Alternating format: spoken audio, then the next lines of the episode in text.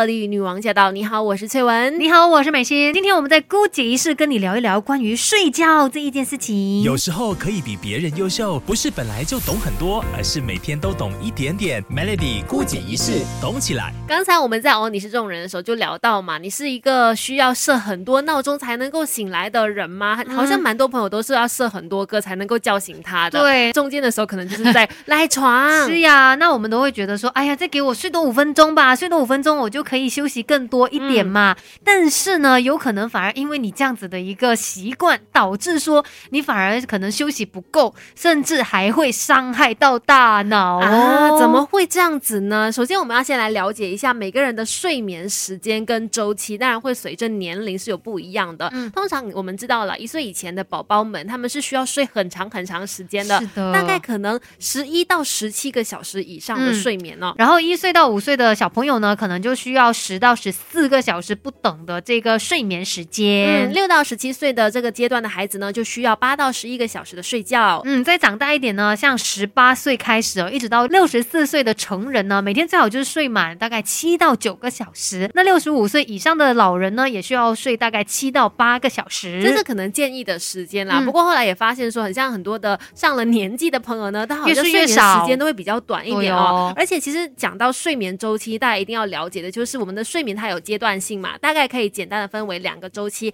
一个就是非快速动眼期，还有快速动眼期了。嗯那其中呢又有四个阶段，第一个阶段呢就是非快速动眼期，它是最容易被叫醒的。这个时间呢，可能就是你慢慢觉得眼皮很重啦，昏昏欲睡啊，你会感觉自己往下掉啊，然后肌肉也会慢慢的放松。嗯来到第二个阶段呢，就不像第一个阶段那么容易醒来，脑波呢有一些变化的幅度，然后体温也会开始下降，心率开始减慢。对，再去到第三个阶段哦，就是非快速动眼期的呃这个深度睡眠阶段，这个时候呢就不不如。这个时候呢就不容易被叫醒，然后脑波的变化是很大的，而且通常像是那种人家说的梦游啊，或者是就是晚上、呃就是什么夜惊啊，会被吓到还是什么之类的，是都是在这个阶段发生的。OK，然后来到最后第四个阶段呢，就是快速动眼期了。这个时候呢，眼球就会快速的转动，也就是我们在做梦的一个阶段。这段时间呢，我们的脑波是最活跃的。如果在这段期间被叫醒的话，你就会觉得醒来好累、很昏沉的感觉。了解我们睡眠的阶段呢，对于你在什么时间起来哦是非常重要的。那其实专家就说，你知道你每一次设了很多的闹钟，你又按掉，然后继续睡，然后又被叫醒，又继续睡，哎其实这样子反反复复呢，对于大脑是有一些伤害的。对，为什么你这样子贪睡的情况没有办法让你休息更多更好呢？嗯主要就是因为我们一个完整的睡眠周期哦，大概是九十到一百一十分钟。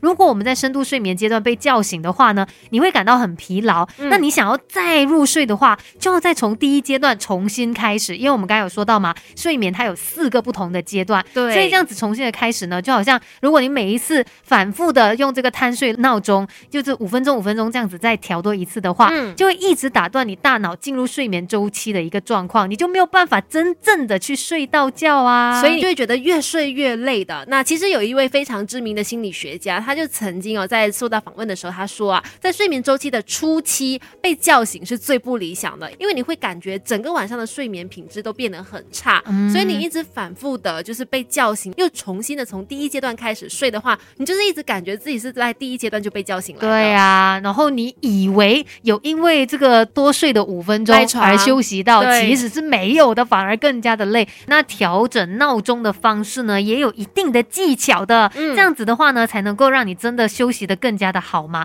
那我们就可以依据睡眠周期来设定闹钟，你可以就是把这个闹钟呢设置在你入睡的时间之后七点五个小时，就七个小时半之后啦。嗯，因为七个小时半呢，就是四百五十分钟。那像我们的这个睡眠周期是九十分钟嘛，那四百五十分钟就是九十分钟的倍数啊，就是刚刚好你完整了那个睡眠周期之后才醒过来。哦像我们通常第一个睡眠周期呢，大概是九十分钟，嗯之后平均就是一百到一百二十分钟。那我们一整个晚上通常会经历四到五个周期的，所以呢，七个小时半这个时间呢，刚好就可以让你在周期结束的时间，大概就是浅睡眠的时候醒过来，比较不容易感到昏昏沉沉、很累。哇，真的是长知识哎！另外呢，也建议你哦，每一次就是闹钟响了之后，你按掉它了以后呢，让自己醒来的方式就是在床上做一些伸展的动作，不要让自己呢在第二次你的闹钟响之前又睡着。就是你既然第一个闹钟已经响了之后，就表示你应该要起来了。然后如果你不想马上就起来做东西的话，你可以先做一些伸展运动，帮助你的脑袋清醒，再准备起床。嗯，再不然你也可以把这个闹钟放到远一点的地方啊，这个是最直接的一个方法啦。因为那个闹钟一直在那边响，你要就是让它停下来的话呢，你就要站起来。对你一定要离开你的床，走过去把它关掉嘛。那这个过程当中，可能你走几步路你就醒过来了，这样子就可以减少你又再睡回去，然后过后会变得更加累的一个情况。嗯，那另外呢，讲到设置闹钟，我明白了，那个闹钟每一次响的时候，都会让你感觉压力很大。对，世界上最讨厌听到的声音 就是闹钟声音。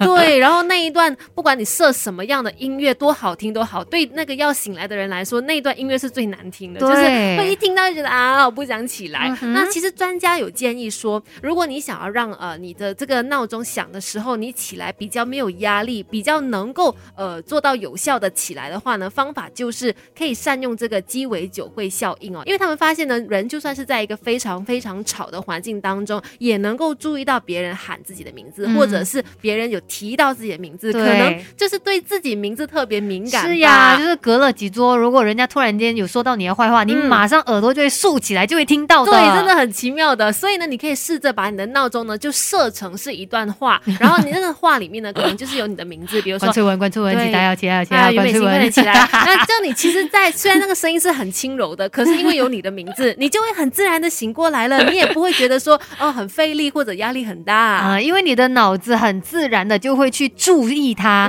你的注意力就会被转移过去嘛，所以自然的就会醒过来啦。鸡尾酒会效应。如果真的是觉得啊不行诶，还有什么方法吗？那么就告诉你哦，你可能可以尝试在晚上睡觉之前哦，就把这个窗帘先拉开一点点缝隙，五到十公分这样子就好了啦。那至少白天就是太阳一升起了之后，这个日光它就是慢慢一点点的照射进你的屋子里面嘛，因为你也不是开很大，就不会觉得啊好刺眼、好亮、不舒服。一点点这样子的话，还是可以因为感受到那个阳光，然后呢让你可以自然的醒过来。我觉得这一招其实蛮有用的，因为我就有试过房间的窗帘关的太密了，嗯，然后不知道是几点。对，即使闹钟已经响了，我还是觉得说还没有天，还是很黑，还是我还要睡，对我还没有要起来，所以这个打开窗帘对我来说是有效的，让太阳晒醒我吧。而且你当你睁开眼睛 看到那个太阳已经这么亮烈的时候，对，你就突然间发现不行了，我要起床了，有点太迟了。是，所以这个方法也是相当推荐给大家的。嗯，重点就是呢，还是要提醒大家不要设置那个偷懒闹钟啦，不要每次早上要醒来不醒来这样的情况，是那会让你越来越累的。今天在姑姐师就跟你分享到这里，Melody。